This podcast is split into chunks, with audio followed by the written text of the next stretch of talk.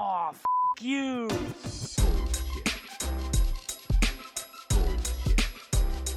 Bullshit, bullshit. Bu- bu- Bullshit. Bullshit. Bullshit. Bu- bu- Bullshit. Bullshit. Three, Bullshit. two, Ready. Bu- bu- one. Bullshit. Eh, bueno, aquí estoy con Solana. Ella es eh, líder de diseño, ¿no? Sí. Eh, si quieres, cuéntale a la gente un poco de quién eres y qué haces, así entramos en contexto y a partir de ahí arrancamos.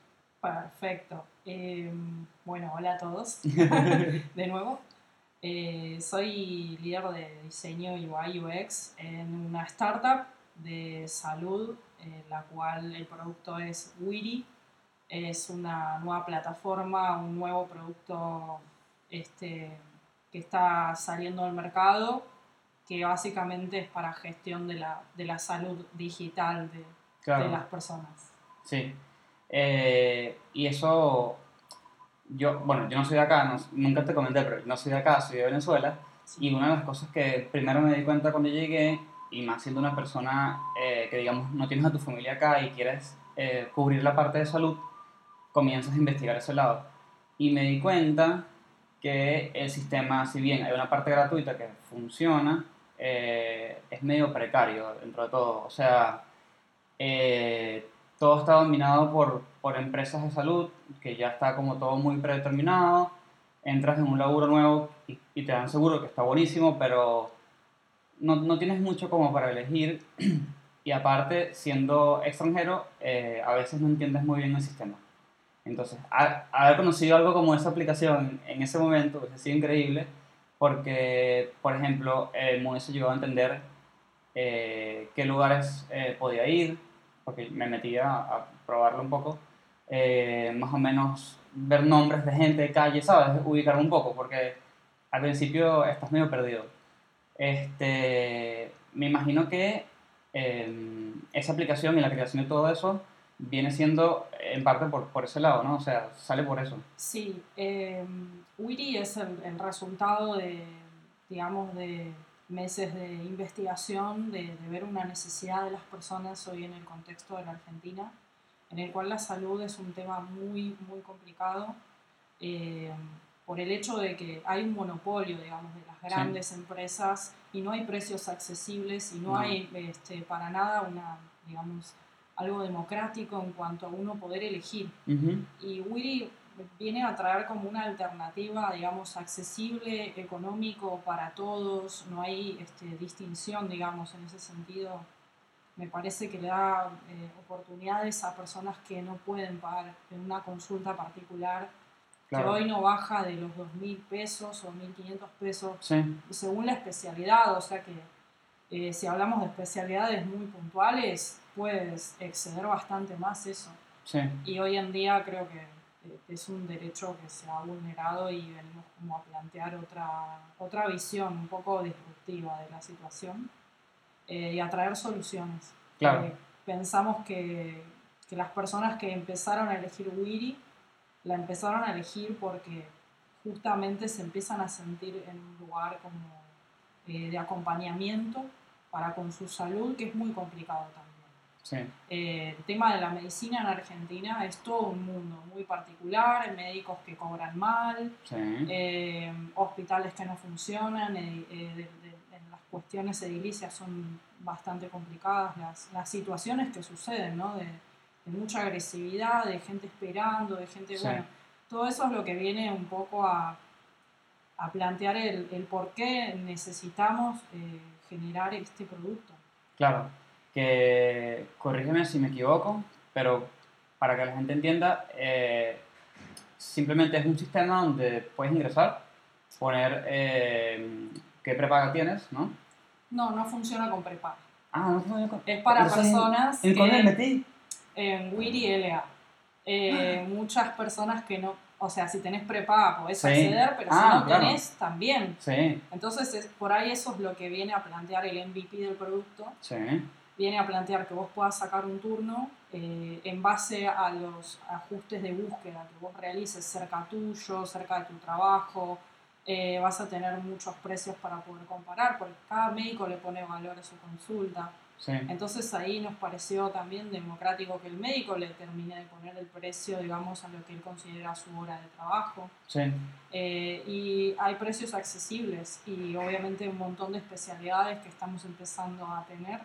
Y eso está bueno porque realmente queremos generar como un sistema de turnos claro. en los cuales vos eh, puedas eh, tener tus médicos preferidos, puedas empezar a, a visitar profesionales que te parecieron eh, serios, que Bien. te dieron una solución y que los puedas empezar a, a guardar, digamos, pero bueno, está en un proceso de, de, de- de semilla, digamos, Sí. que está empezando a crecer y lo que se puede hacer en principio es sacar turno Ok, eh, y posteriormente se va a gestionar todo desde ahí, pagos, favoritos y demás, que va a ser una especie de gestión de médicos para, para Bien. uno. y me imagino que va a estar todo el tema de los comentarios, eh, porque siendo algo Sí, de, de medicina te va a interesar. Porque uno trabaja mucho con los referidos en tema de medicina, ¿no? Dices, ah, no sé, me duele tal cosa, ¿a qué me recomiendas? ¿A quién conoces? Vete a tal lado. Sí, Eh, así que asumo que es un fuerte la aplicación que... sí, el control de, cari- de calidad va a ser algo bastante importante que Sí. vamos a brindar, vamos a tener un equipo que se está especializando para eso. Bien, eh, para brindar la mejor experiencia de, de cada uno en la consulta con el médico. Obviamente si no queremos médicos que no encajen con los valores de Wiri. Ah, ok, o sea, hay tipo un Hay- filtro de... Ya hay un filtro, exactamente. Que la idea no es que venga cualquier médico, sino que vengan médicos que realmente están en las prepagas que ya conocemos, Sí. pero van a atender vía Wiri en sus consultorios. Ah, bien. Porque la idea también es pensar que estas personas, tal vez de, de de bajos recursos o que no tienen eh, forma de acceder a los lugares privados, tengan la misma situación edilicia que cualquiera que tenga una prepaga. Sí, Y eso va a ser realmente un logro, puedan sentirse eh, todos atendidos en, en situaciones de, de confort y Sí. de, de buena espera, de que tengan aire, de que tengan un lugar lindo para esperar, claro. de que realmente eso les genere una buena experiencia. Sí, aparte, bueno, no, no sé la gente que nos escucha dónde estarán, pero por ejemplo, a mí me pasó algo muy particular cuando llegué, que a mi esposa le hacía falta tener una cita, aún no tenía trabajo, así que no tenía ningún tipo de prepaga, y comenzamos en la búsqueda, comenzamos a la búsqueda de eh, doctores eh, bueno, privados, básicamente, ¿no? Sí, y nos encontramos con la gran barrera de que, primero, uno, son súper difíciles de conseguir. O sea, no es así como que vas a una clínica, preguntas por uno que sea particular. No, no, eh, en verdad es un tema. Y también tengo un amigo que tenía que revisarse algo en el oído porque estaba medio mareado. eh, y era tan, eh, la emergencia era tal que fue con, con dólares en el bolsillo y todo, directamente. Y no, no, no, no, no recibimos así. ¿Cómo que? Pero aquí está la plata. No, pero me siento súper mal. Es, y no pudo y no, no me acuerdo ni cómo resolvió. Pero eh, obviamente eh, estaría atacando también esa parte, ¿no? exactamente. Los- nosotros lo que venimos a plantear son turnos inmediatos Sí. dentro de la semana de la necesidad de la persona. Esto está sucediendo hoy en día, damos turnos lo más pronto posible. Bien. Tenemos este, una parte de la agenda del médico que, que va a estar destinada a Wiri, porque realmente queremos que las personas que más lo necesitan y más urgencia tengan puedan Sí. acceder ya al turno que, que están buscando. y Exacto. que tengan posibilidad infinita de elegir, ya sea por, por edad del médico, mujer, hombre, o eh, preferencias que tienen que ver con la comodidad de cada paciente. Claro, sí, porque Así la, que la medicina es muy es eso. personal. Es muy. Es sí. muy personal. Ir al médico eh, te puede sorprender, pero por ejemplo hay personas de, de mi familia que solo van con mujeres o de, Sí. de- a lo contrario con los hombres. O sea, hay toda una profunda sí, ecualización, vendría a ser, de, de- Sí. de la situación de ir a un médico. Y también tiene mucho que ver con, eh, con la vergüenza que puedas tener, con eh, la confianza que puedas tener. Y, eh, hay muchos factores que queremos empezar a estandarizar dentro de la aplicación y que eso lo puedan ir viendo la- las diferentes personas para tomar decisiones de a qué médico ir. Sí, exacto. ¿Y actualmente en qué zonas están activos o no? O, no? o sea, ¿cómo comenzaron? Digamos, ¿están en Buenos Aires? ¿Están en, dónde están? Empezamos en el Talar y en La Plata Ok. eh, y ahora nos extendimos a Capital. Bien. Eh, así que estamos en proceso ya de, de- de crecimiento y estamos empezando a, eh, adquirir varios médicos, Claro. ¿no? Eh, también por los que venían trabajando con nosotros en el Talar y La Plata, que tuvieron realmente buenos resultados. Otra de las cuestiones es que con Wiri eh, los médicos cobran al instante. Ah, Que esto es ok. una ventaja muy importante. ¿Por qué? Porque las prepagas suelen pagarles a los médicos seis meses después o más de que atendieron un paciente. O sea, que Es estás resolviendo un problema del paciente y un Y problema del del médico. Exactamente. O sea, son es los dos puntos de, de dolor más, más grandes que hay. A los médicos les conviene trabajar con nosotros porque nosotros les llevamos pacientes y aparte ellos cobran en el acto. Y los pacientes contactar a los médicos porque tienen disponibilidad de turnos. Claro, Entonces exacto. realmente eh, esperamos con, con el crecimiento de, de- de las personas que vengan a Wiri, eh, que, que esto se vaya dando cada vez más fluido. Obviamente como es un MVP, estamos en crecimiento y ajustando todos estos flujos de, de- de la aplicación, pero nuestro Bien. objetivo es llegar a eso. Claro, el objetivo es... eh, y claro, este, y me habías comentado entonces que si tienes prepaga también la puedes usar, ¿no? Exactamente, no hay problema. No hay problema. Y ahí asumo que en ese caso en específico sí hay un tema del pago, ¿no? Que tarda porque ya hay una prepaga de por medio, ¿o no? Eh, no, la prepaga, o sea, no, no interviene ni OSDE, ni Subí, ni ninguna de esas. O sea, digo que por ahí eh, pongo mi caso personal, yo tengo una prepaga de, de- de- de primer nivel por el trabajo, digamos, Bien, y muchas veces uso Wiri porque mi misma prepaga no tiene eh, turnos para ofrecerme. sí, sí, O sea, sí. tengo una espera de dos meses más Es o terrible. menos. Entonces realmente prefiero usar Wiri y pagar una consulta económica y resolver mi problema que estar esperando dos meses y medio a que me atienda un médico.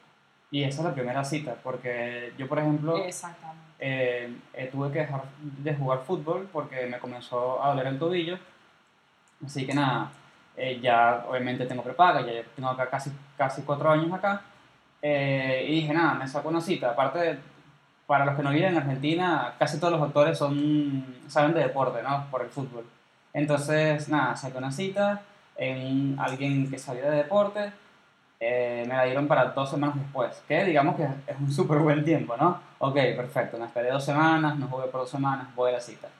El tipo me ve por, te lo juro, cinco minutos y me manda otra cita para hacer eh, la radiografía, o no sé cómo se llama.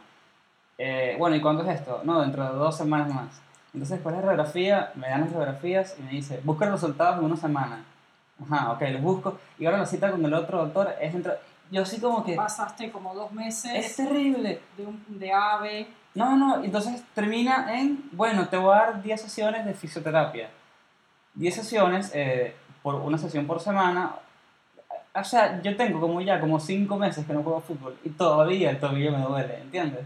Exactamente. Y llegué a un punto donde dije, ¿sabes qué? No voy al otro doctor, simplemente voy a esperar un tiempo a que el tobillo descanse y se arregle solo. Porque la verdad que estar en esto es pidiendo permiso en el trabajo, es un montón de cosas que... Es que- un, un gasto de vida, digo Es yo. terrible. Muy, eh, frustra mucho a la gente.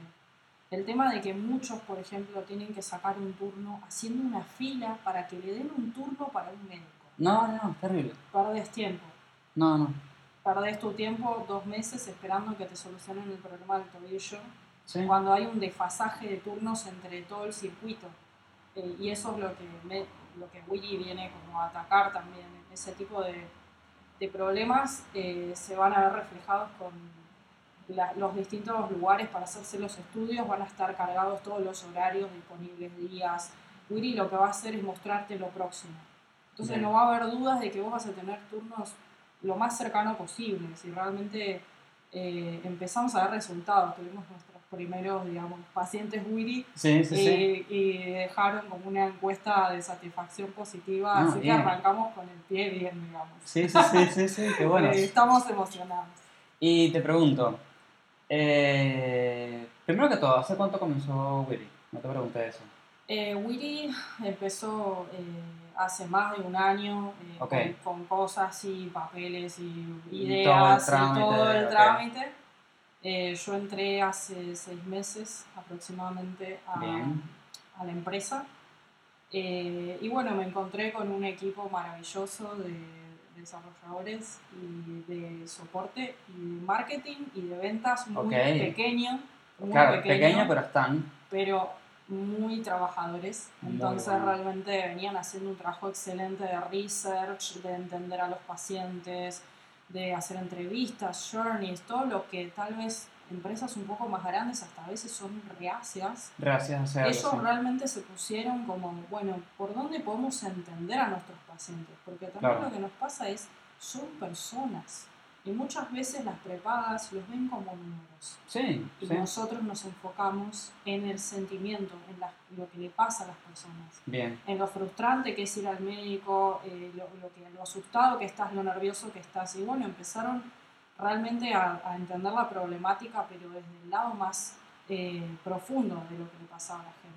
Claro, exacto. Y bueno, en base a eso empezaron a crearse prototipos de baja fidelidad, empezamos a tirar wireframes, eh, bocetos de cómo podrían ser los flows, empezamos a definir las, las features, eh, empezamos a ver todo el, el flow, digamos, entendiendo este journey que tenían los pacientes y hicimos un montón aparte, o sea, esto fue en prueba y error. Y aparte en empresas pequeñas, porque no sé si lo mencioné, pero el tema que, que venimos hablando es UX en empresas pequeñas, que es un tema que de alguna manera toqué con, con Aldo, un episodio que aún no, no ha sido publicado, eh, que es un chico en México que trabaja en Canadá, y hablamos también de UX en empresas pequeñas, pero eh, claro, con la diferencia que él está en Canadá, ¿no? Sí, de alguna manera nada, el primer mundo y, y todo el Bueno, mundo hace un montón, la gente asume un montón de cosas allá y nada, ya si, si, si cuando escuchen el episodio se darán cuenta que hay muchísimas cosas que se parecen, pero contigo quería como entonces terminar de hacer la comparación. Exacto. Acá en Argentina, una startup y más en la temática salud es un desafío enorme porque Sí. la salud acá funciona muy mal. Estamos con hospitales sobrecargados, con, Sí. con todo muy explotado.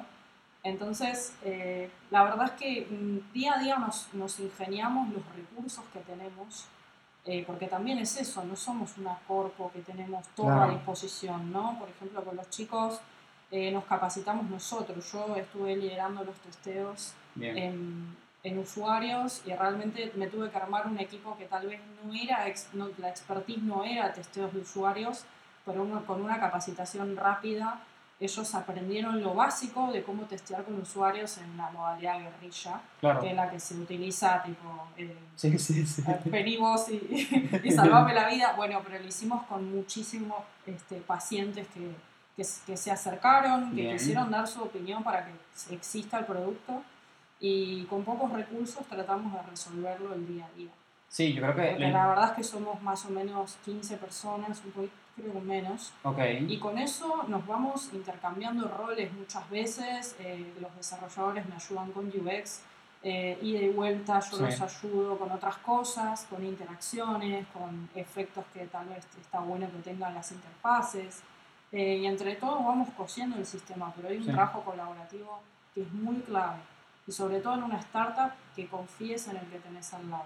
Sí, es Porque eso es la clave de sacar un buen producto.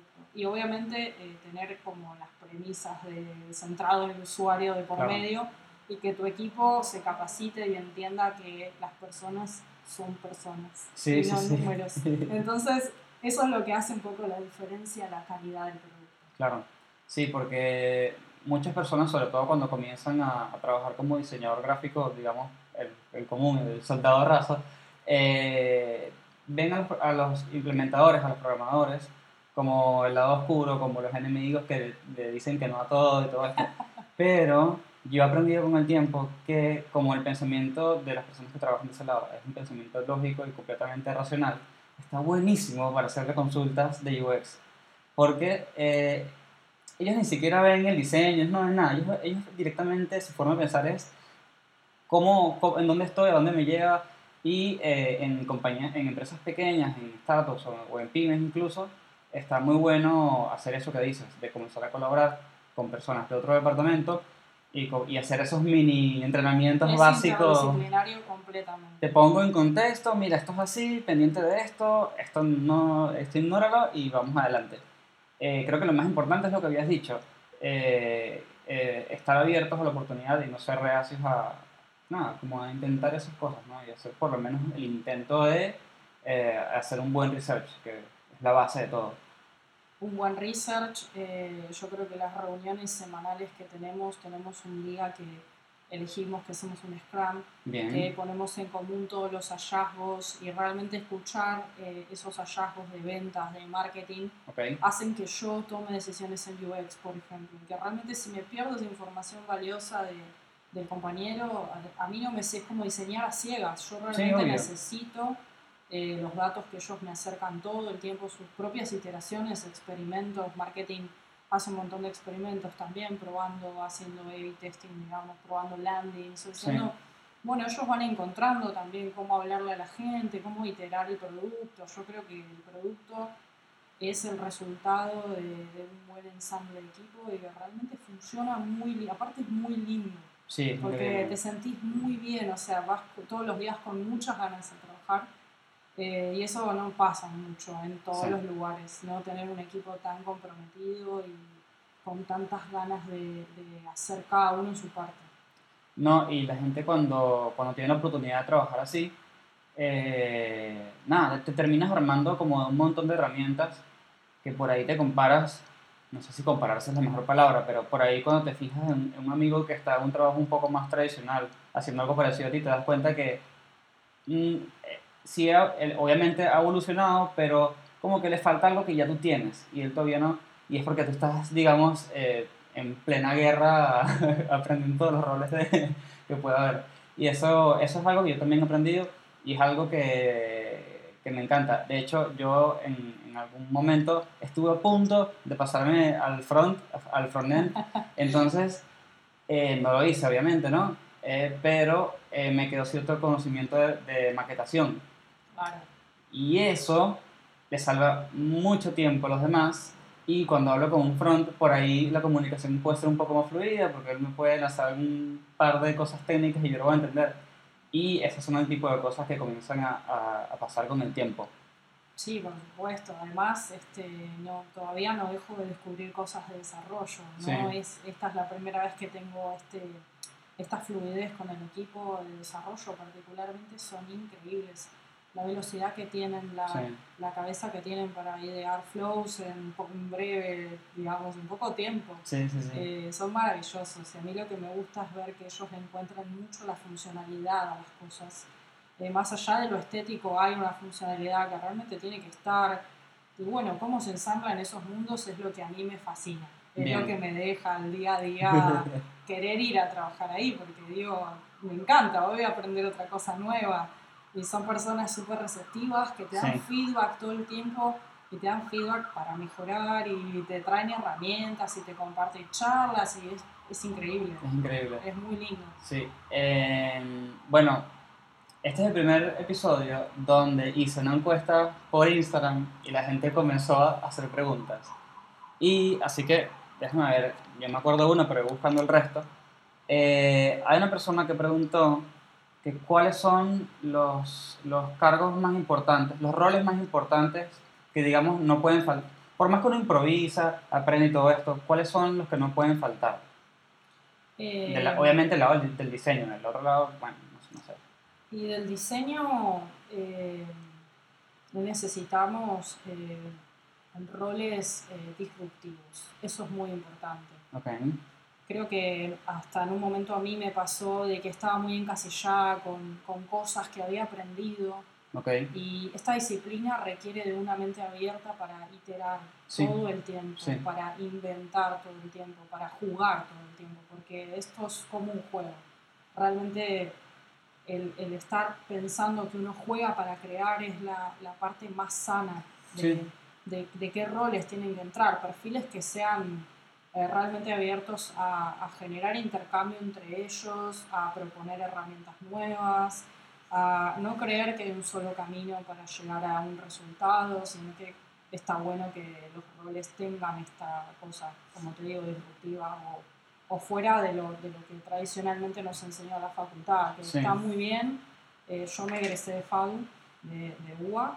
Eh, entiendo que es una carrera que tiene muchísimo este, valor y un montón de cosas, pero está lejos De generar esta interacción entre equipos dentro de los diseñadores que tienen que de switchear eso para switchear lo, lo que estoy proponiendo. Sí, sí, sí.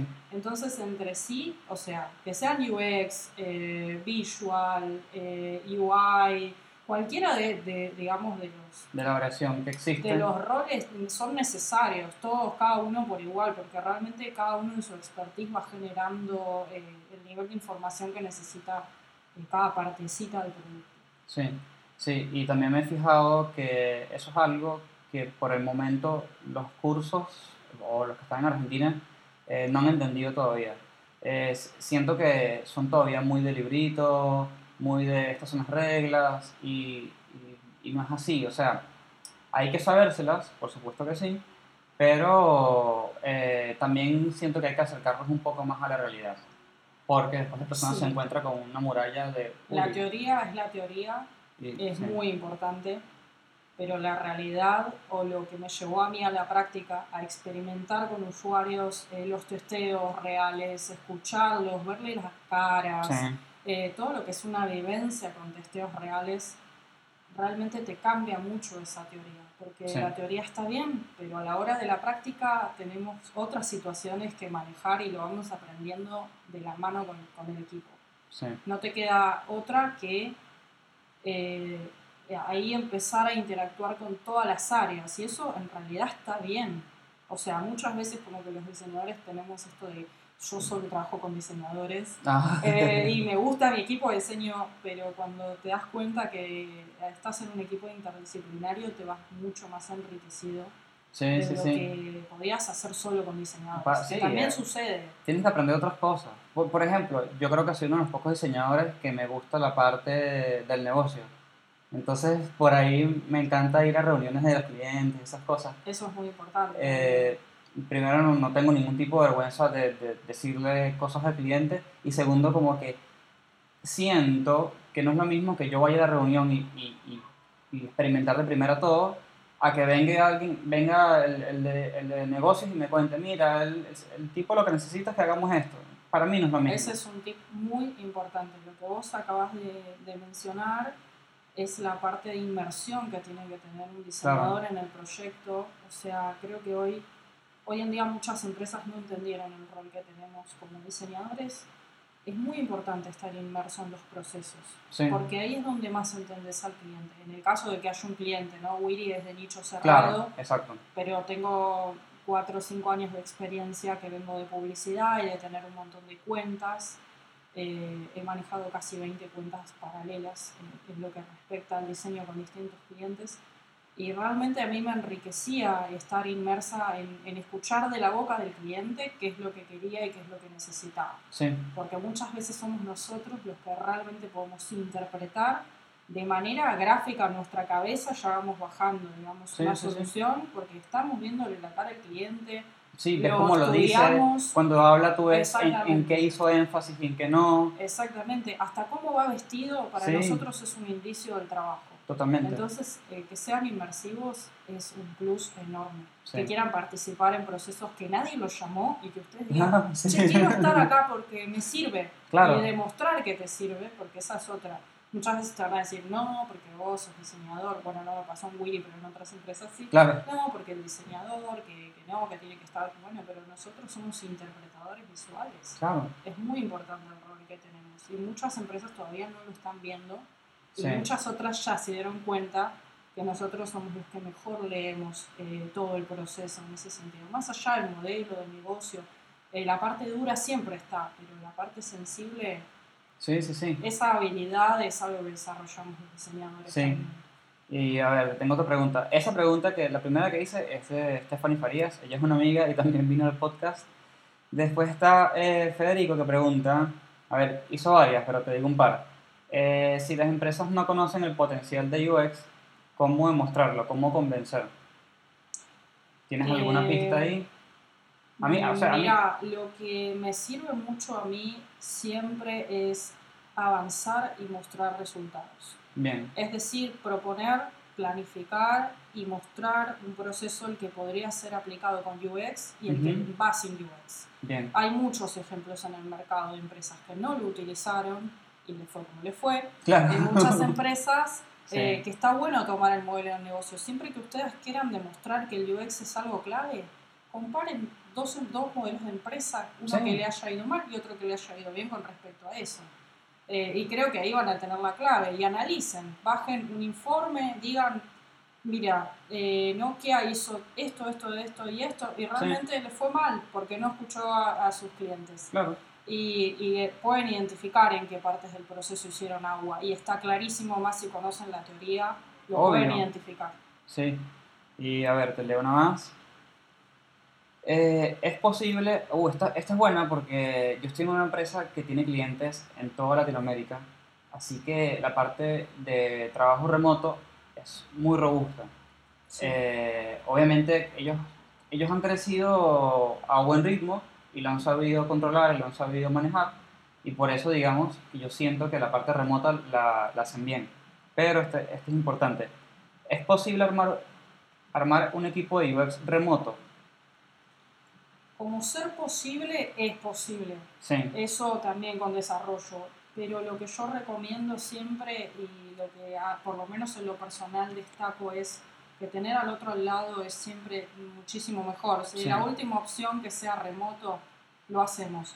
Pero realmente estar interactuando cara a cara con el otro, con tu compañero, en el instante te va a dar mucho más, eh, mucho más resultado que remoto. Se puede, como Sí. digo, yo eh, tengo dos home office y a veces el segundo no me lo tomo porque Claro. quiero estar con mi equipo, porque me sirve y bien, me ha pasado de yo tengo home office los viernes y decir, hoy necesito tenerlo a US al lado. Claro, claro. realmente eh, es el chico de UX Writer y contenido de, de Willy.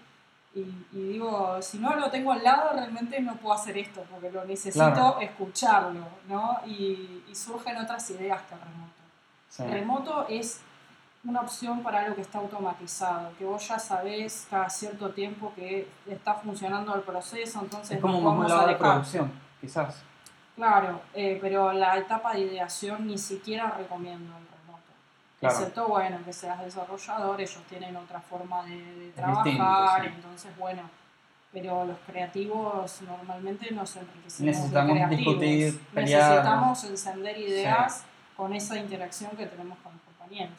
Así que yo, por lo menos, aunque tengo la opción, no la tomo. No la tomas. Bueno, a veces no. yo tengo eh, también un home office y cuando, porque yo tengo, en esta empresa tengo nada, tengo como siete meses, ¿no? Y cuando cumplo la prueba y todo esto, me dicen, bueno, Chris, tienes un home office, avísame qué día te lo quieres tomar, así vamos agendando todo. Y yo le digo, "Eh, el tema es que vivo a dos cuadras y la verdad que no quiero hacer home office. O sea, eh, te explico, para estar en mi casa, eh, distraído, con, pidiendo, mira, podemos hacer una call para hacer una pregunta, no me, no me suma. Y para esta persona que está preguntando, también tiene que pensar que no sé qué tan remoto estarás hablando, ¿no?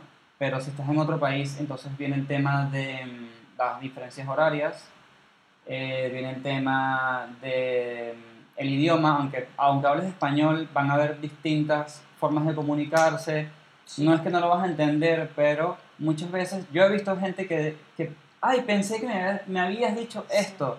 No, no era eso. Ah, perdón, ¿qué es? Entonces, hay un proceso de entender esas palabras nuevas y los significados y la forma en cómo esa persona se comunica. Yo escuché un podcast eh, que se llama Design Recharge, eh, que está en Spotify, y recientemente entrevistaron a una persona que tiene tres trabajos remotos. Ya- por ahí eh, me parece increíble.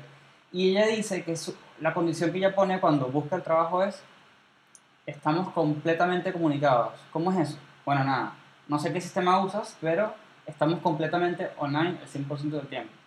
O sea, sin cámara, para que seas libre y yo qué sé. Y si querés ir al baño me avisas. Pero ella necesita que su jefe o el cliente lo que sea siempre esté conectado para poder ir como conversando. Por más que no hable del trabajo en específico, pero pueda, pueda sentirse de alguna manera en la oficina. Son modalidades, como Sí. digo, cada persona adapta según sus necesidades a, digamos, al remoto. Yo prefiero obviamente tener a mis compañeros al lado y aparte que como vos decís, en casa me distrae un poco. Eh, a veces he tenido home, pero los utilizo más para parte de ideación, de creación de personajes, cosas muy de creación que, que en este momento estoy atravesando. Bien. Entonces hay días que sí, me lo tomo para eso. Pero es, es una cuestión de comodidad. A mí me parece que, que estar remoto y pegado y conectado todo el día es como que no sé. Yo en lo personal complicado. y no, sí. lo, no lo elegiría porque para eso prefiero estar en la oficina. Exactamente, claro. Pero Sí, bueno, sí. si ustedes se tienen que tomar un home office porque realmente les da un poquito más de vida, viven muy bueno. lejos, porque hay muchos chicos que viven a dos horas del trabajo bueno. Pero entiendan que eh, traten de organizar su día para que el home office no los trabe con otras tareas de la semana que viene. Muchas veces lo que hago yo es eh, sacarme de encima de lunes a jueves, organizar de lunes a miércoles lo más heavy que sé que voy a necesitar de mis compañeros para evitar eso, para que el home office arrastre decisiones importantes. claro, exactamente. Y bueno, me habías comentado que eh, son un equipo de 15 personas, ¿no? Sí. Pero en diseño, ¿cuántos son? Eh, es que en diseño somos, un- o sea, yo soy diseñadora gráfica y aparte de UI UX, Sí, Eh, y después tengo la parte de desarrollo que también toca UX Ok. eh, y UI a veces, o sea que es medio híbrido. Sí, sí, sí. Desarrolladores y UX componemos el equipo de producto. bien, Entonces, digamos que también hay cosas de la estética incluso que he charlado con desarrolladores. Acá estamos hechos completamente híbridos en ese sentido y eh, creo que a veces eh, el tema de lo que cómo uno se define trasciende sí, porque muchas veces te empezás a convertir en ese nexo y vas viendo cosas de de desarrollo y viceversa. Y eso Sí, es lo maravilloso. No atarse a una definición de yo soy esto, sino yo tengo la base de esto y vengo a aprender todo. claro, Eh, todo lo que obviamente le sirva al equipo y demás, porque creo que me enriquecí muchísimo de, de- de borrar ese límite bien, decir yo solo hago UI UX, no, porque, porque me interesa aprender eh, más allá de, de- de solo lo que mi disciplina me dio, lo teórico me dio. claro. Eh, entonces está bueno cuando empezás a ser un poco híbrido. Sí, sí, bueno, yo pienso más o menos como tú. Mi única diferencia es que lo único que yo no hago son cosas eh, impresas. O sea, yo digital, lánzame todo lo que tú quieras. Bueno, ahí también son cuestiones de preferencia. Claro, Yo en este momento sí me estoy encargando de la parte impresa también de Will, bien, de preparando algunas sorpresas para los médicos que no puedo especificar. Pero la parte gráfica yo suelo llevarla con el equipo de marketing y me junto muchísimo Bien. con ellos para ejecutar de la mejor forma lo que ellos necesitan que les llegue a los pacientes y a los médicos, cada uno en su, en su rol ahí, pero realmente es como que sí, yo eh, igual soy una persona que soy muy permeable. Vengo de lo gráfico para lo digital, para lo, Sí. la parte de UX. Hoy en día nos estamos manejando así porque son los recursos que hay, porque está buenísimo vivir así, tipo Sí. experimentando de acá para allá y están saliendo cosas muy buenas. claro, sí, Eh, que por ahí es, es algo caótico de la startup que es maravillosa. La startup tiene la magia que por ahí algo que ya está muy en funcionamiento como Meli. Ujú. Eh, Meli es tan estable que yo, por ejemplo, no podría trabajar ahí. Los amo, soy re fanática del Mercado Libre, pero eh, tanta estabilidad en cuestiones de funcionamiento a veces como que no me, en lo mío no me, me gusta más el caos. claro. Y todas las personas que trabajan conmigo están re acostumbradas al caos, sea, que les faltan cosas sí, y lo resuelven sí, y sí, hacen malabares y se mueren de risa en el proceso, pero Obvio. lo que importa es la buena onda que le ponen. Sí, porque yo también vi que estuviste en una agencia un tiempo, estuviste en Walter Thom- Thompson, Sí. ¿puede ser? Sí. James Walter Thompson. ¿Cuánto tiempo estuviste allí? Estuve un año. Un año. Bueno, Aproximadamente. y yo estuve un año en DDB, bueno, DDB Tribal, porque es más o menos lo mismo. Y soy uno de los- pocos amigos que les digo, yo extraño un poco el, el caos de la agencia. Lo que no extraño es el sueldo. Pero... No, yo tampoco. Bueno, por ahí lo que, lo que sí rescato de cada experiencia es que cada experiencia de diseño nos brinda herramientas que tenemos que seguir trasladando. Eh, de la agencia me llevé el manejo simultáneo de 20, cosas, Sí. 20 millones de cosas a la vez y y todo los para ayer. tiempos, los tiempos muy cortos. Yo creo que eso, eh, si alguna vez tienen la posibilidad de pasar por agencia, los va a volver realmente ¿Te parece, buenos soldados. ¿Te parece necesario? A mí me parece Me parece necesario, te lo juro, que si yo un diseñador que me dice, nunca he trabajado en agencia, uy, o sea, no, si veo el portafolio está buenísimo, bueno, Como que sentís que los tiempos van a ser mucho más largos, pero en la Claro. agencia tenés que manejar 10 proyectos para el día de hoy, sí, eh, sacarlos y resolverlo y encima, bueno, el cliente te está apurando, entonces claro, tenés que correr Sí, y sí, decir, sí. bueno, y después lo heredás eso, pero lo heredás para bien para mí. sí, porque no es como que, le- no es como que yo quisiera decir que, que la gente tiene que trabajar siempre al 100, ¿no? Pero está buenísimo entender que la otra persona, cuando llegue el momento del 100%, eh, no va a explotar, digamos, de alguna manera, sino Eh, que sí, se va a controlar. Igualmente también es una cuestión, eh, yo creo que es importante remarcar que los creativos también tienen otros tiempos de creación Sí, que muchas veces las empresas eh, no escuchan o no lo saben ver y realmente salen cosas muy malas porque no se dio el tiempo necesario. Y muchas veces el tiempo que vos requerís de una calidad en diseño es lo que realmente necesita el negocio. Y no Sí. el tiempo que ellos creyeron porque querían todo para ayer. ¿Qué es lo que... eh, porque, Con Willy me sucede esto, yo me siento súper escuchada, yo a veces pongo fechas que vos hasta me lo cuestionarías, tipo una semana para esto, y realmente era necesario porque analicé desde el negocio cuál iba a ser el impacto si yo le dedicaba esto calidad, Claro, que si no lo era, si no lo era y parecíamos truchos, no vamos a, a lograr que las personas vengan sí. o que se sientan cómodas. Entonces hay que invertir. Y realmente esa inversión, por lo menos en Willy, se escucha. Se Bueno. escucha mucho. Primero felicito a tu jefe y a toda la gente que está arriba de ti porque eso es increíble. Son excelentes. Pero sí. por otro lado, me da pie a preguntarte, ¿cómo, cómo estimas tiempos? Yo te, voy a preguntar, te, yo te Sí. pongo en contexto. ¿Qué pasa? Eh, es primera vez que yo trabajo en e-commerce, hay un montón de cosas nuevas que estoy conociendo, lo que significa que hay un montón de tareas que yo no conozco, así que me guío un poco por los demás, ¿no? La gente me va diciendo, mira, Chris, por ahí te toma dos días, una semana, lo que sea. Eh, de resto, yo me apoyo en mi experiencia, pero estoy en la búsqueda de esa persona que me tire una fórmula y me diga, yo hago estos tres pasos. ¿Tienes algo en particular?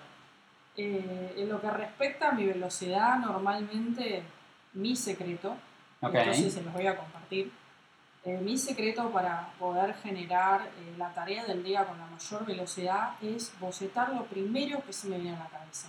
Bien. romper la hoja en blanco y tirar ideas, ideas, ideas, ideas, ideas, hasta que me pongo un tiempo, ¿no? Obviamente Sí, un límite, no sé, de 5 horas, eh, más referentes, Ujú. empiezo a buscar referentes, empiezo a navegar, a buscar eh, aplicaciones que ya existen en el mercado para poder hacer un bench y ver qué está, qué está funcionando, que no, o sea, en UX nos manejamos mucho por componentes. Sí. Entonces también la facilidad que tiene eso es buscar componentes existentes que ya están funcionando para vos, eh, no, no tenés que inventar la pólvora, tenés que Claro. adaptar las necesidades de pago, ponele, eh, a un carrito que ya existe, ¿por qué Ujú. vas a inventar un carrito?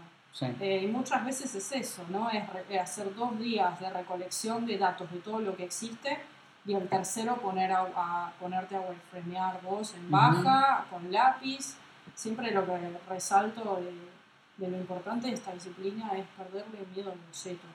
Sí. Eh, tirar todo a mano, en principio. eh, no preocuparse porque sea perfecto. Olvídense de la compu, olvídense de lo estético, las Sí. ideas son lo más importante de la disciplina de UX.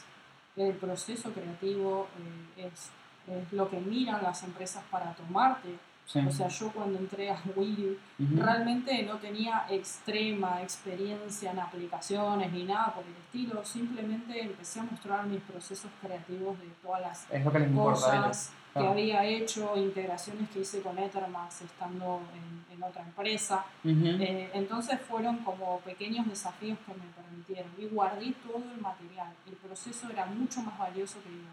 Sí. ¿Por qué? Porque diseñadores que hagan cosas lindas hay un montón. Obvio. sí. Diseñadores con cabeza y con una forma conceptual de encarar un negocio y es más difícil. Y eso es lo que realmente valoran las empresas en Haití, Mercado Libre o las que sean, despegar, o sea, ellos cuentan que miran wireframes antes que resultados finales. Y los Sí. portfolios que no tienen este proceso subido a veces ni los consideran. Claro. Así que sí. tips para ustedes. Bocetos. Bocetos, procesos, explícalos. Se Sí, los sí, pegan en la pared todos los días de su vida, se llenan la pared de, en vez de pósters de procesos de UX y les aseguro que les va a ir muy bien. Sí, sí, sí. Que van a lograr muchísimas más entrevistas y, y momentos en donde ustedes puedan expresar qué quisieron Sí. hacer en ese proceso y eso es lo más rico que tiene un diseñador.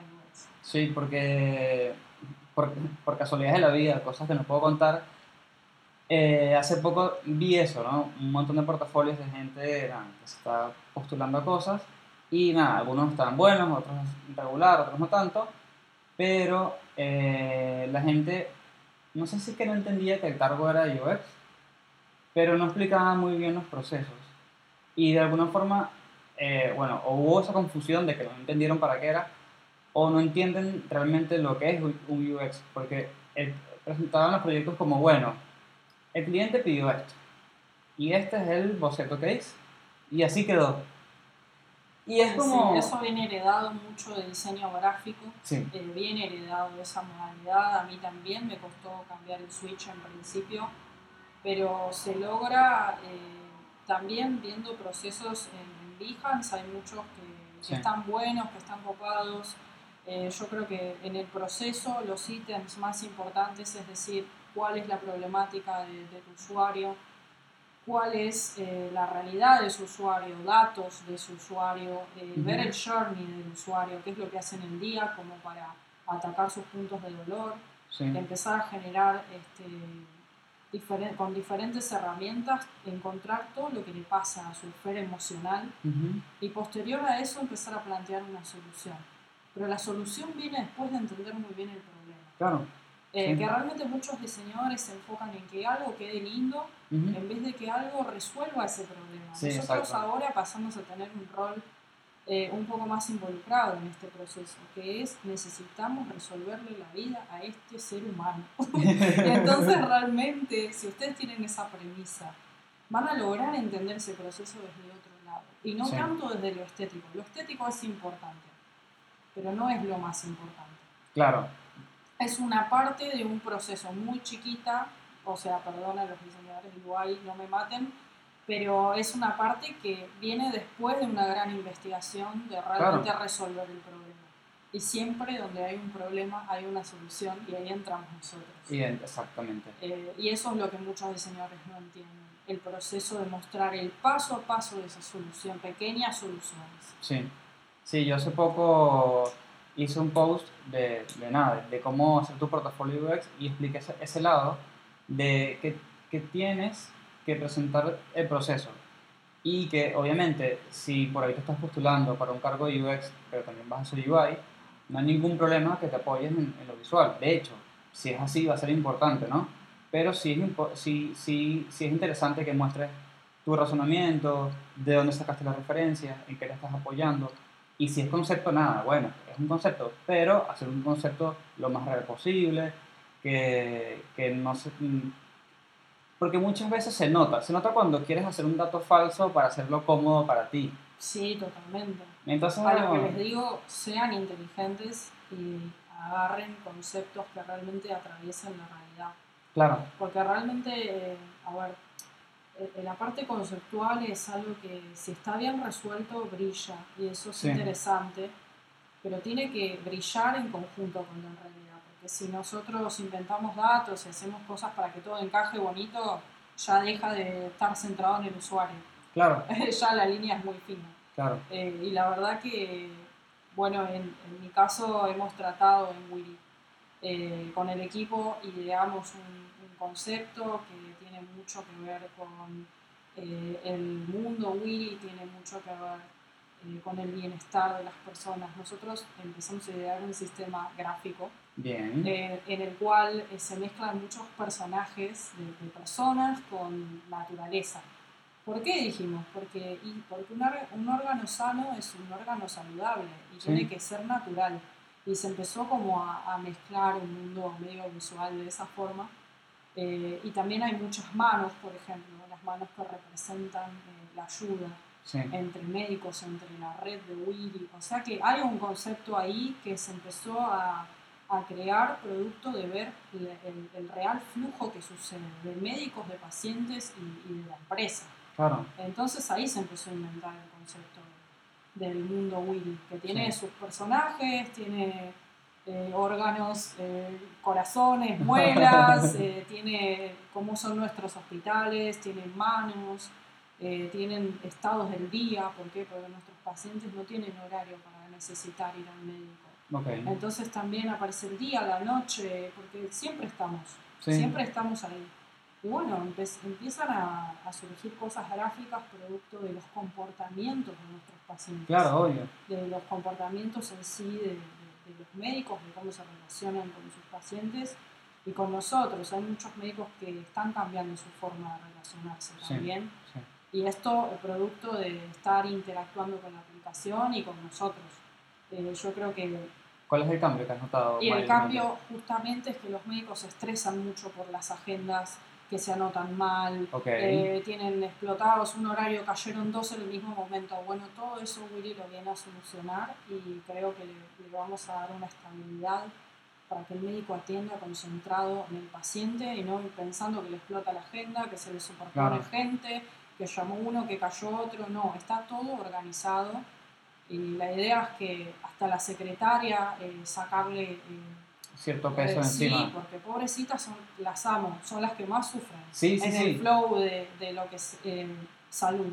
Que realmente están explotadas, que el teléfono, que atienden, que la agenda, que bueno, queremos hacerle fácil la vida a todas las personas a cada eslabón que, que involucra a Willy, porque eso es lo que va a hacer que las personas se atiendan bien. Si el médico te atiende bien, Sí. y está concentrado en su trabajo y no tiene que andar pensando en la agenda, te va a atender lo mejor posible. Claro, lo mejor posible, sí. Y lo mismo el paciente, vas a esperar lo que te dice que tenés de espera, eh, que eso va a ser una próxima iteración, el tiempo calculado de, de tiempo de espera en el consultorio. Claro, Entonces realmente eh, la idea no es que se superpongan, sino que empiece a fluir todo eh, lo mejor posible. Y creo que va a ser una buena opción para liberar estrés en todos los actores involucrados en la aplicación. sí, porque de hecho eh, no había pensado en las secretarias, que obviamente es un punto súper importante. Y ahora pienso, bueno, ya no son dos puntos de dolor, son tres y son súper grandes los tres. Obviamente asumo que el paciente es el más grande de todos los puntos de dolor, pero la realidad es que sí, las secretarias se, se, se so- soportan todas las copiadas, las, eh, son las que organizan de cierta manera, eh, así que, ¿qué van a hacer? Por detrás van a hacer entonces después un sistema de ag- agendado, digamos, para, Estamos como un trabajando, dashboard o algo así. sí, vamos a hacer un dashboard, estamos eh, trabajando ya en las próximas instancias de la aplicación, donde tenemos turnos cancelados, turnos que van a venir.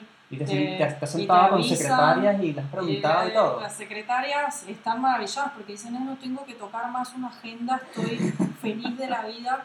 Es que sí, es Sí, un sí, sí. estrés muy grande, porque Sí. aparte ellas lo pueden gestionar y pueden. Lo que van a poder hacer es acomodar, si ven que se juntan este, pacientes o habilitar cierta cantidad de turnos para Wiri, o sea que va a haber eh, franjas en las cuales según las necesidades del médico qué flujo de pacientes tengan el día, porque también es eso, Sí. el médico eh, eh, trabaja más de 8 horas. Nosotros pensa- pensemos que son profesionales muy dedicados a, Sí. a su disciplina. Entonces realmente a veces eh, siguen atendiendo y atendiendo y cae gente, gente, gente.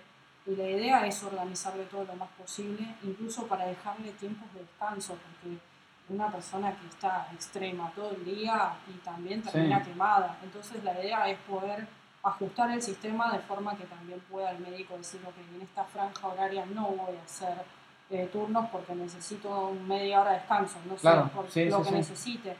Y realmente va a estar bueno eh, entender las necesidades de cada uno de estos actores. Claro. Pues no solo los pacientes, tipo, todo el sistema de salud está sufriendo hoy en la Argentina.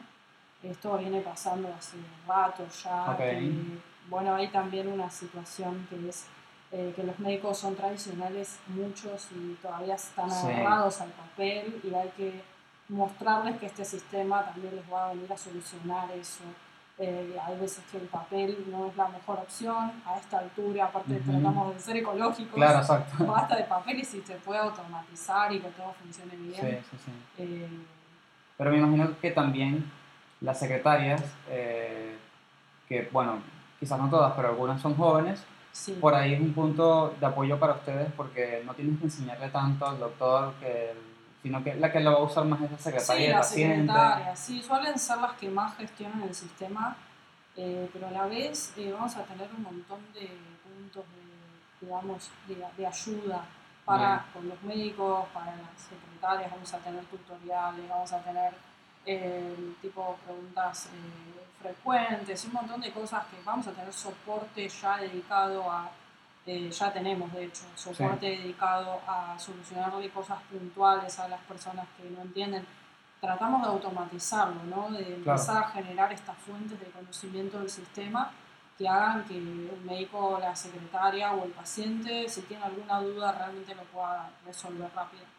Eh, pero bueno, estamos eh, creando un sistema lo más amigable posible. Obviamente Sí. acabamos de empezar, algunas cosas eh, van a funcionar todavía raras, pero Sí. es una parte necesaria, digamos, del MVP, es empezar a crear sobre esas bases Sí, y poder desarrollar eh, en base a eso y a cómo van iterando con nuestro producto, eh, digamos, cómo van interactuando las personas, ahí ya se itera en base a datos reales eh, que vamos a estar haciendo y realmente, bueno, estamos muy contentos y con ganas de que siga Claro, creciendo obvio. porque tenemos muchas ganas de ayudar a las personas.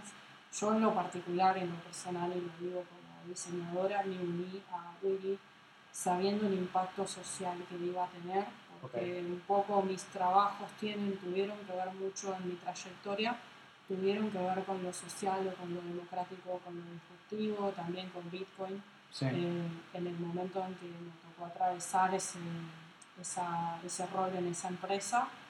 Eh, también es otra manera democrática de la economía digital y bueno, Sí. realmente son proyectos que vienen a plantear algo disruptivo con respecto a sistemas tradicionales que no ayudan a las personas y que realmente las personas son las que tienen que tomar el control de eso, claro. porque realmente necesitan esa libertad, lo mismo de la libertad económica. Sí. Ahí hay una discusión muy grande, ¿no? Una polémica ¿no? Sí, entre no. banco y Bitcoin que no me quiero meter, pero bueno, yo tengo Bitcoin y los amo. Yo también, así que Eh, bueno. así que estoy a favor de que las personas que no están bancarizadas tengan este, Un- una manera otro- de otro ahorrar, método, otro sí. método de pago y que eso sea el día de mañana una opción más para que las personas elijan. Claro, masificar Bitcoin, eh, yo voy por ahí por la vida mas- masificando todo esto. Sí. Pero bueno, eh, sí, de hecho cuando nos contactamos, yo despido el perfil porque bueno, es parte de mi responsabilidad, ¿no? Como dueño de esta cosa.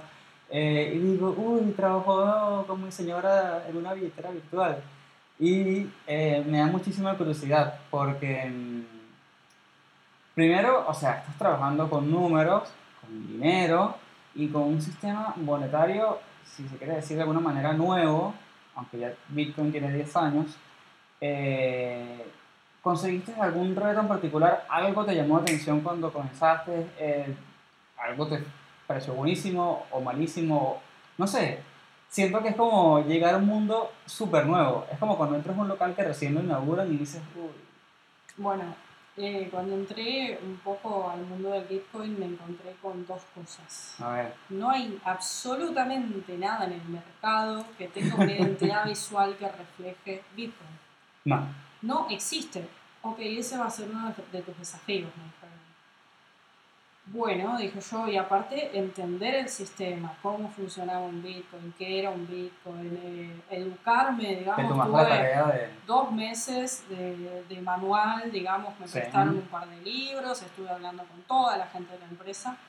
Eh, ¿Por qué? Porque también es eso, ¿no? El diseñador tiene un rol, eh, que tener un rol súper inmersivo y digo, si yo no sé la temática, ¿cómo puedo diseñar? Claro, y mucha gente lo puede sentir como invasivo y no es así. Es, es- Tengo que saber curiosidad. qué es, porque Claro. si no, no puedo diseñar algo que desconozco. No sé tus necesidades y no sé qué haces. Exactamente. Si la empresa me está dando este lugar, es porque realmente, bueno, tengo que aprender, tengo que educarme. Y Claro. lo primero que hice fue entender que era una cripto, que era el Bitcoin y cómo funcionaban los sistemas de cambio, eh, los exchange y todo lo que el mundo Bitcoin Sí, sí, sí. eh, lleva. Y es real, chicos, ¿ok? Antes de grabar yo le hice un par de preguntas por unas consultas que tenía y se, se saben los conceptos y es increíble porque eh, yo he hablado con personas que conocen un poco de cripto y te das cuenta que en realidad no lo conocen cuando le lanzas un par de preguntitas.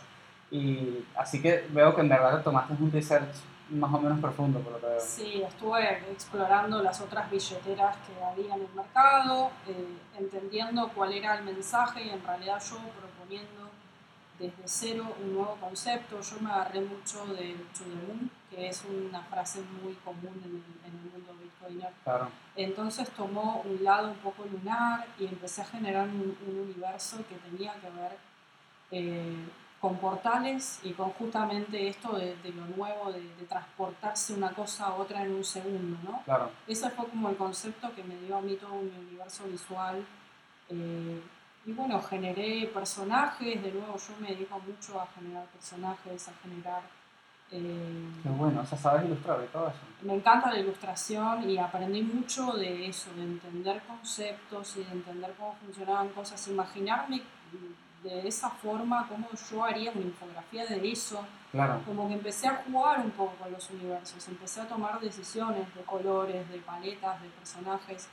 eh, bueno, en esta empresa de- muy conocida, eh, que Sí. era bueno, un chancho con alas que estuvo durante dos o tres meses en la ciudad, de colores, amarillo, violeta, rosa.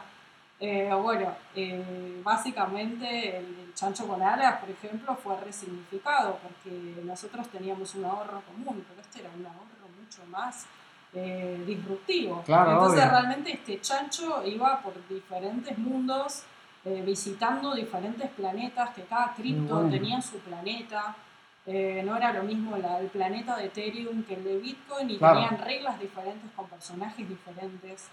Eh, y bueno, todo eso fue un desafío, ¿no? Crear un imaginario que no tenía ni idea de cómo Sí. generarlo, más que decir, ok, tengo la palabra to the moon, tengo cosas del universo, cómo son mis personajes, cómo, bueno, me empecé a inspirar en, en un montón de cosas, ¿no? Yo Claro. tengo una cultura gamer y de cine, Ah, no, y de ya- Star Wars, estaba- y- estaba todo y ya venía con el anime que ya venía teniendo unas ideas.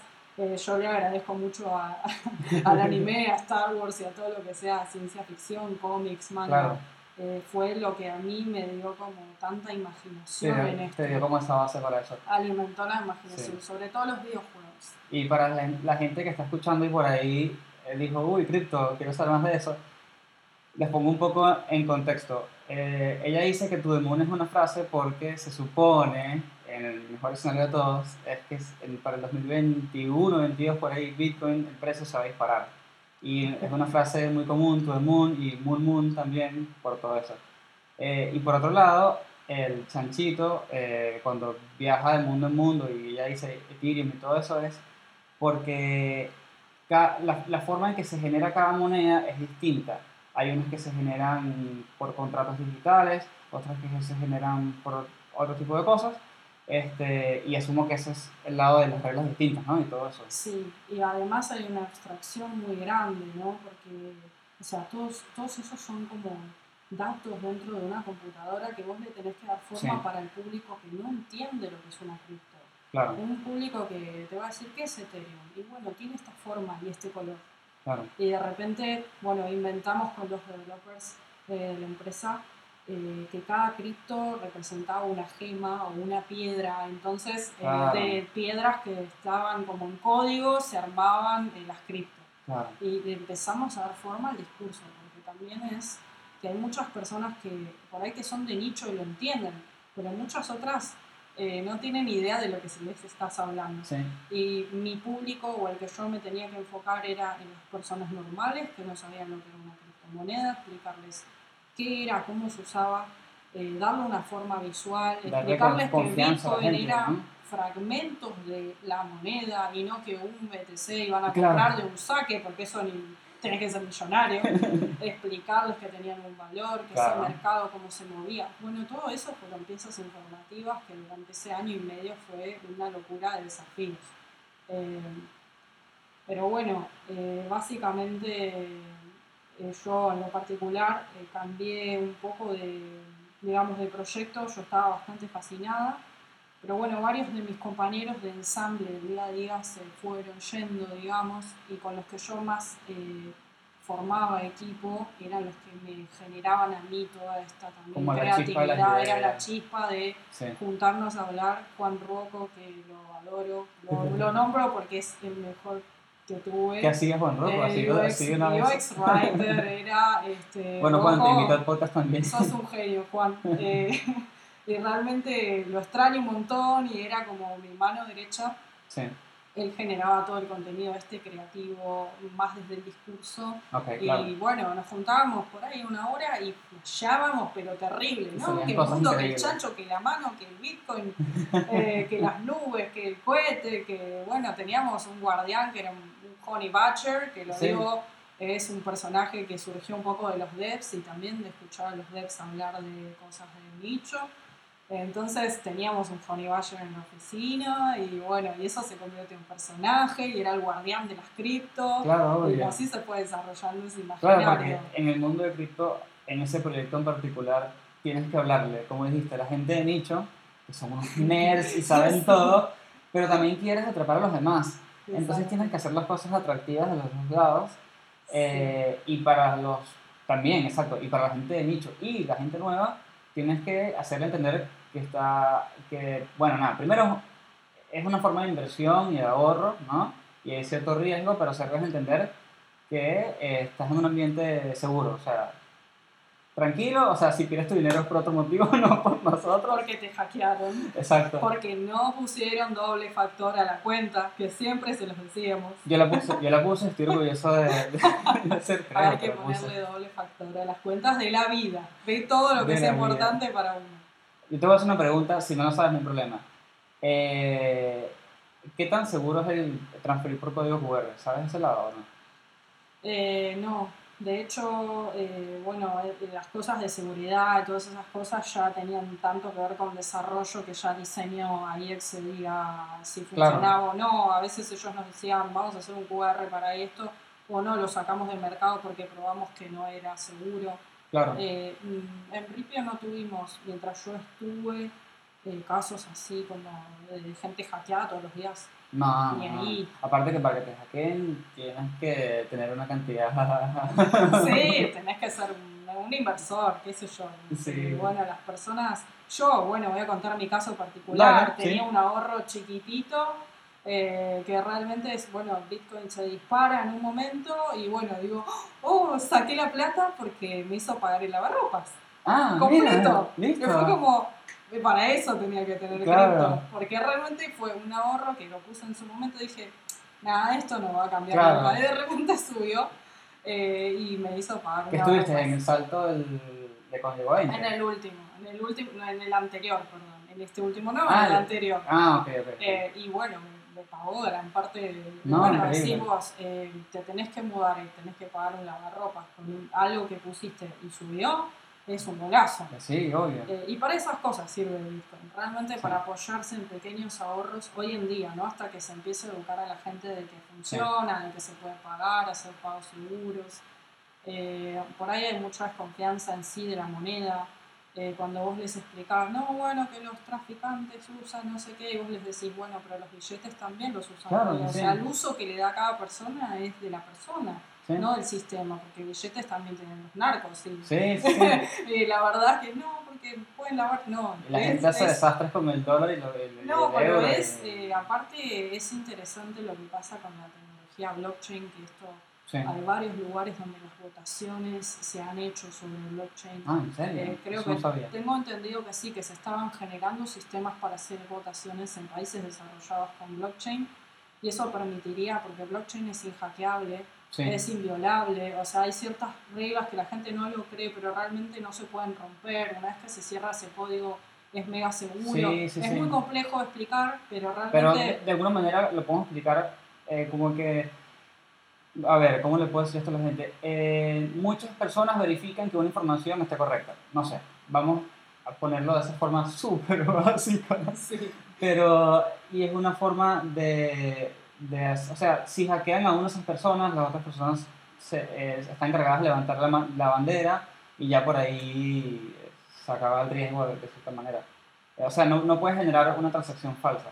Exactamente, por lo que lo hace mucho más transparente y eso es lo que tal vez le vendría bien al mundo. Un poco de transparencia en las votaciones y en las tomas de decisiones del poder. Me parece Sí. que no hay nada mejor que más sano que la transparencia que se puede generar con esa tecnología. Sí. Y bueno, no sé si te has dado cuenta, pero eh, si estuviste en cripto y ahora estás eh, eh, trabajando en el área de salud, creo que te gustan los retos muy difíciles. Me encantan los retos difíciles, eh, me gustan los desafíos un poco grandes. Soy un poco ambiciosa como diseñadora, Bien. eh, no, me, no me ha pasado de quedarme, digamos, en, en proyectos donde uno está cómodo. Ok. Lo que me pasa a mí es que si no tengo esta chispa todos los días, Chao. no me sirve ser diseñadora. Claro. Creo que, como digo, o sea, para mí un diseñador tiene una parte activa muy importante. Cuando Sí. se involucra puede hasta cambiar totalmente las reglas del mundo, si quiere. Sí, sí, sí, Pero porque obviamente. es muy fuerte. Eh, y el diseño es una herramienta de transformación de la realidad. Y eso Sí. no se olviden jamás de que es algo que sucede, que tienen un rol activo completamente clave. En la empresa que les venga a decir que no tienen ese rol, no estén trabajando en una empresa así, Claro, porque ustedes sí. valen un montón. Un montón. Son diseñadores y pueden cambiar la perspectiva de cualquier persona que mire lo que ustedes eh, transmiten con, con el diseño, con, con esas ganas de, de comunicar y de qué comunicar. Sí. Porque no es estético, va más allá de eso, hay todo un concepto, un universo que, que está bueno que ustedes se desafíen todos los días, que piensen que tienen ese rol activo y que pueden realmente eh, meter sus manos, digamos, eh, mágicas para poder eh, llegarle a un usuario que va a resolver su problema. Sí. Que creo que ese es el mayor desafío, que las personas terminen de resolver su problema. Sí, sí, sí, obviamente. Aparte que, que meterse en proyectos grandes y complicados y nuevos y todo eso, es donde están las cosas interesantes. Las Es- startups tienen donde- su magia. Claro. Eh, yo me dedico a startups, eh, me han convocado de empresas más corpo, más grandes ya, con Sí. proyectos mega gigantes. eh, y realmente he dicho yo, les agradezco un montón, pero lo mío es el caos de la startup. Es el caso de startup. Sí, Sí, bueno. porque aprendes todo y aprendes Sí. a cómo idear soluciones de la nada, cómo generar tu kit de herramientas que ni siquiera sabías que iba a ser tu kit de herramientas.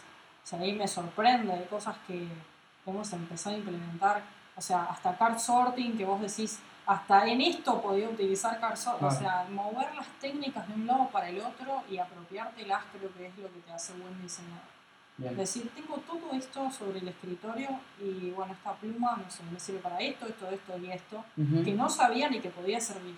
Sí. Pero eso es lo, lo interesante de esta disciplina. Te enseñan técnicas y sistemas y si vos Sí. te los apropias realmente es lo que le da valor a tu trabajo.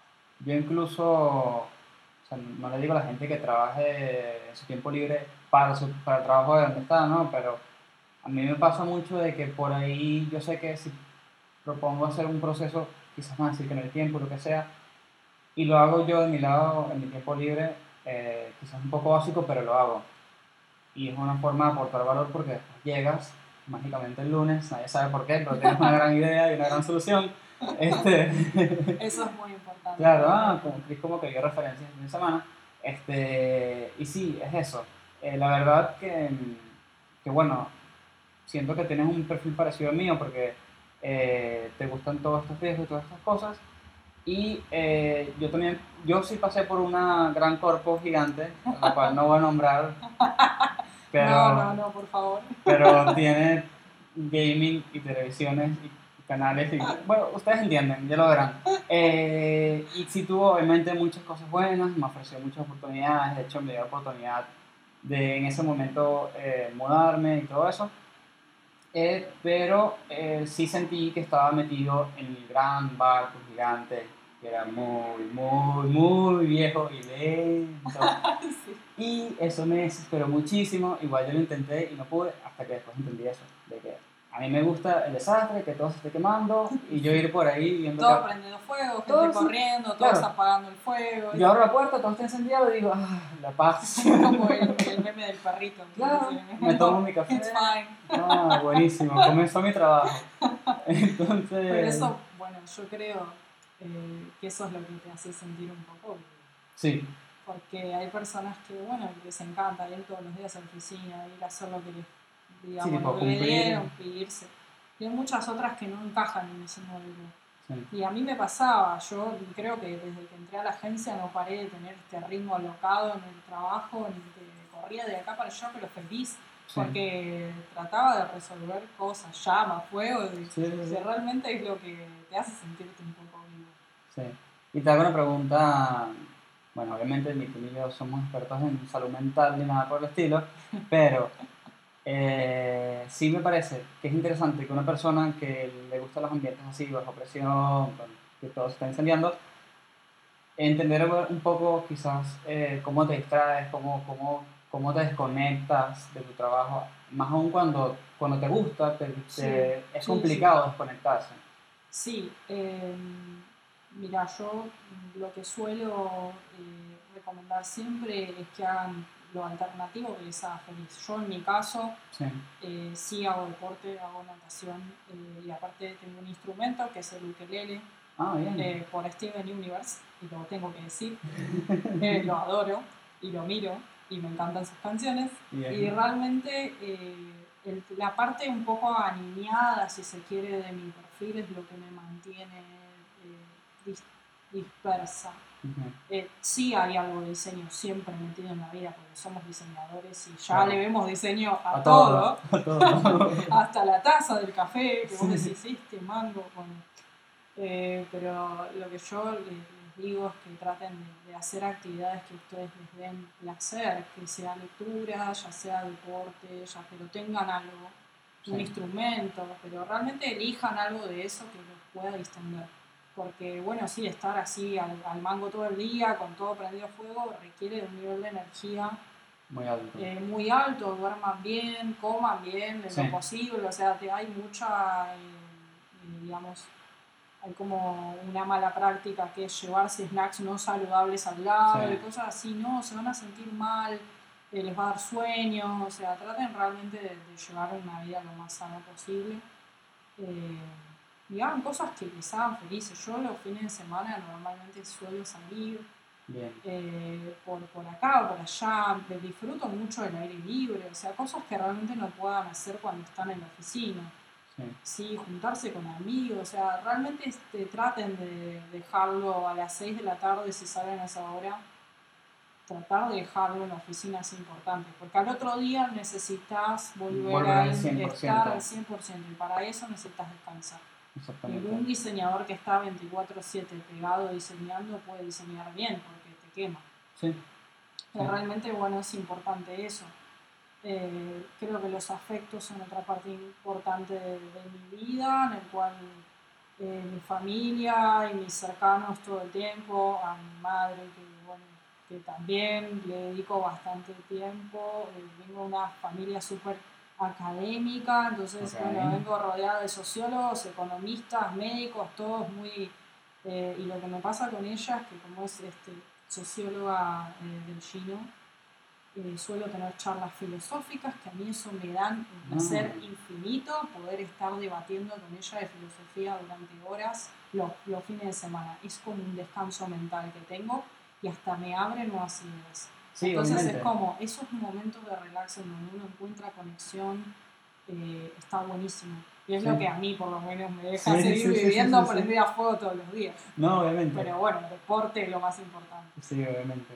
Y nada, eh, para ir cerrando, te pregunto, eh, ¿tienes algún recurso eh, o consejo que le puedes dejar a las personas? Porque la idea del podcast es que al final del episodio la gente deje algo, no importa si es algo propio tuyo, no importa si es gratis, si es pago, si es acá, si es afuera, no importa si es una página web, lo que sea, pero mm, nada, algo que, que quieras compartir o recomendar. Compartir o recomendar. Mira, hay gente que me ha recomendado cuentas de Instagram, hay gente que me ha recomendado Chris Figma. Eh, bueno, XD. Ah, Les XD. quiero recomendar XD como software. Aparte que sí, eh, es gratis. Por eso mismo yo entré, eh, eso es muy importante como diseñadores, siempre traten de llevar ideas de bajo presupuesto, muy importantes, de bajo presupuesto para dejar bien en claro que a sus jefes les quieren solucionar la vida con respecto también a lo económico. XD es excelente. Sí. Eh, yo la verdad que lo aprendí a usar y lo amé muy fácil, por aparte tiene la interfaz de Adobe y es compatible entre sí. Pero sean inteligentes, no entren a una empresa pidiendo Sketch y Mac. O sea, entiendo que es re importante. Claro. Pero, pero traten de ser flexibles, por lo menos incluso en las entrevistas. Es el tip que les doy como para que realmente eh, puedan quedar seleccionados y digan, ah, bueno, este chico o chica piensa hasta en eso, ¿no? En los detalles de, Sí. de tratar de hacerme ahorrar dinero. De hecho, me acabo de acordar que alguien me escribió por, por Instagram, se llama, creo que Maximiliano, y, y me dice nada, que recientemente está entrando en el mundo del UX y todo esto, eh, y que está viendo que hay muchas opciones de software, que hay muchas variaciones, que la gente Sí. recomienda una, después putea la otra, eh, que sepa, que dicen, estuve en esto, ahora sí aquel, en este lado, me gusta más, lo que sea. Y me dice, eh, ¿cuál, ¿cuál o cuáles son los más completos y compatibles entre sí? Entonces, no sé cuál es tu opinión, pero yo estaba haciendo research para la empresa donde estoy, me di cuenta, básicamente es rapidito, es Sketch, si tienes Mac y estás dispuesto a pagar Sketch además, Sí, wow. este, Figma, si no te molesta que no puedas trabajar sin conexión, bueno, sí puedes, pero toma una curva de aprendizaje técnica ahí. Y después está Adobe XD, que bueno, es gratis, es de Adobe además. Eh, lo que sí es que bueno, es versión beta, así que por ahí tienes que estar pendiente de un par de cositas. No sé qué opinas tú. Eh, no, yo en lo particular lo uso, eh, creo que me ha salvado la vida para un montón de cosas que otros no, digamos, al ser tan compatible con los otros programas de Adobe y que sea gratuito lo hace excelente.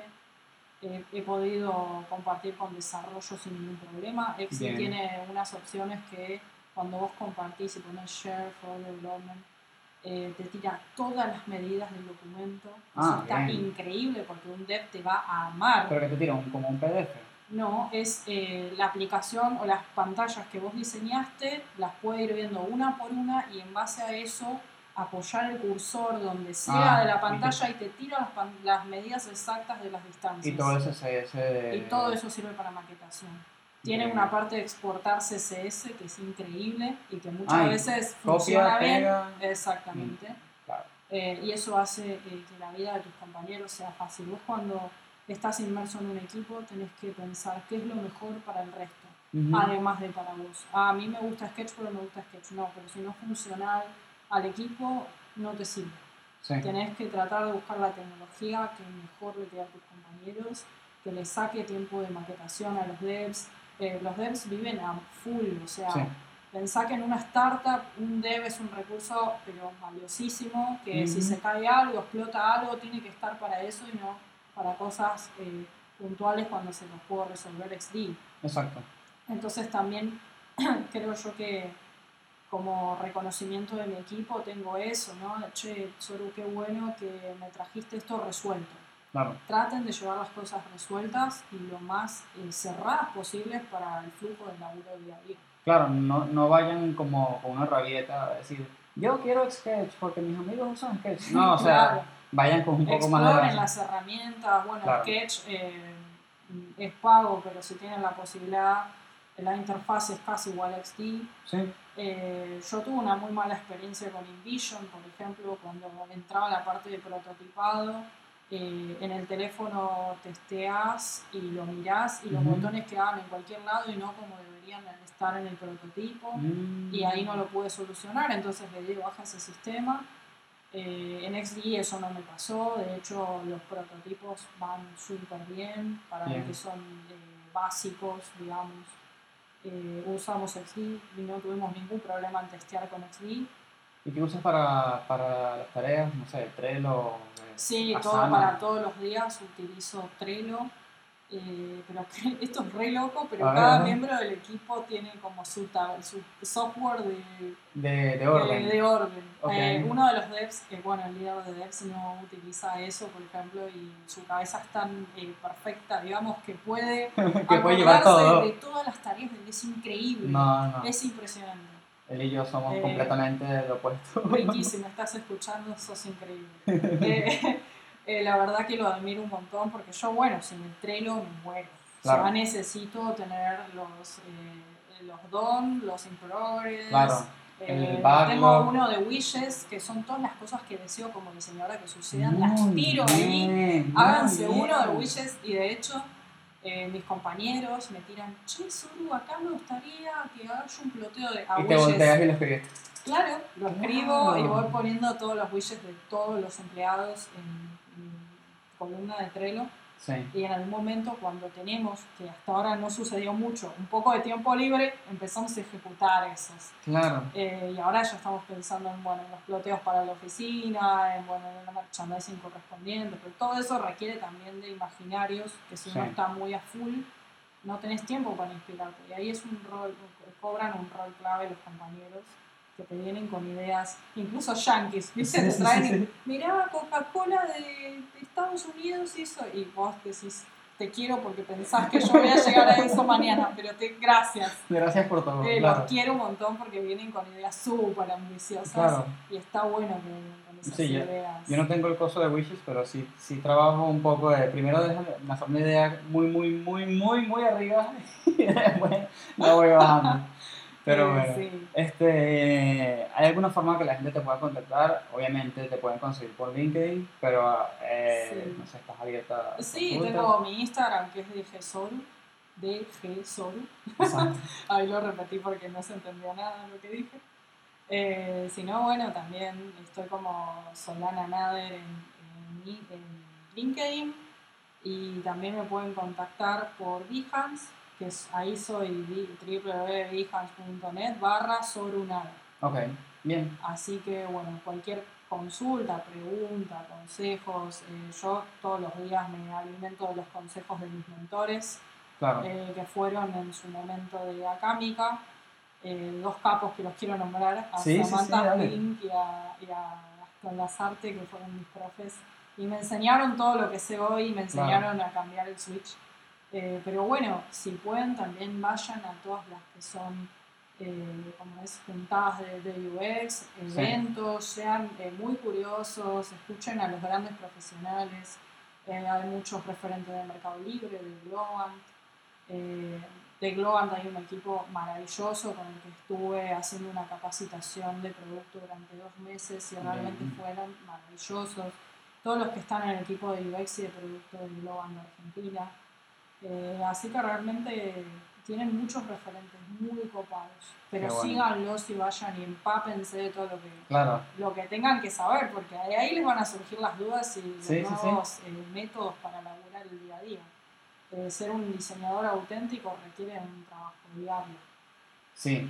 sí Eh, si querés ser auténtico, realmente requiere mucha disciplina y requiere un compromiso para con el trabajo día a día de uno que viene de la mano de eso, de nutrirse de todo lo que estamos inmersos. Sí, para mí es una de esas carreras que, si bien uno intenta desconectarse, como ya hemos hablado, es una de esas carreras que nunca pagas de switch porque es casi imposible. Totalmente, lo que hoy es nuevo, mañana es viejo. Eh, sí, y... Y pasa todo el tiempo, le pasa a las grandes empresas, a los grandes referentes, eh, y incluso las charlas en breves tiempos se van modificando, porque es increíble, pero Sí, sí, sí. en la charla anterior dije tal cosa, sí, pero ya no. Ya, no. ya eso es viejo, eso es, Es- horrible. la no era digital, la iteración es instantánea, porque las personas viven mucho más rápido que lo que vivían antes, todo, lo Todo mucho experimentan todo mucho más rápido. Eh, y bueno, sí, es la facilidad de acortar tiempos, distancias, situaciones, de, bueno, cada, Total. cada cosa digital aporta un valor nuevo a la vida. Sí. ¿Tienes algún proyecto personal que le quieras hacer promo? No ningún problema, lo puedes hacer. No, ¿No? Bien. Este, antes de irnos, ya para cerrar, eh, ¿sabes quién es Don Norman, no? El, Sí. el autor del libro, bien. Viste que él, él básicamente es conocido por odiar las puertas de alguna manera, ¿no? ¿Tienes alguna obsesión así?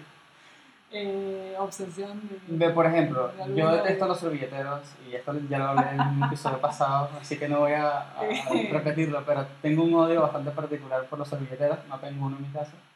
¿Tienes algo así? Ah, no, no tengo un odio particular a algo. qué sé yo. Bueno, en realidad sí, odio los payasos, pero no sé Pero si... no tiene nada que ver con, No, no con la usabilidad del payaso. No, no, con usabilidad no. Este, no. Y que bueno, tiene todos los colores, maldito. No, es que bueno, de chica vi It y bueno, me traumó el payaso Ah, claro. y que me querían este, explotar globos con sangre y todas esas Sí. cosas me arruinaron un poco la infancia, pero bueno, Pero bueno, aquí está, está viva, señores. eh, lo único que importa es, eh, es la forma en que, en que Goku in- inició su viaje. Si lo ven, no paró de luchar nunca hasta conseguir lo que fue. Y ustedes hagan lo mismo. Si quieren ser buenos diseñadores, juéguensela. ¿Viste? Está. Así ya con esa frase. Chao a todos. Eh, nos vemos en la próxima. Chao. Bullshit, bullshit. Bu- bu- Bullshit. Bullshit. Bullshit. Bu- bu- Bullshit. Bullshit. One, Bullshit. two, three. Bullshit. Bullshit. The experience has ended. Ended.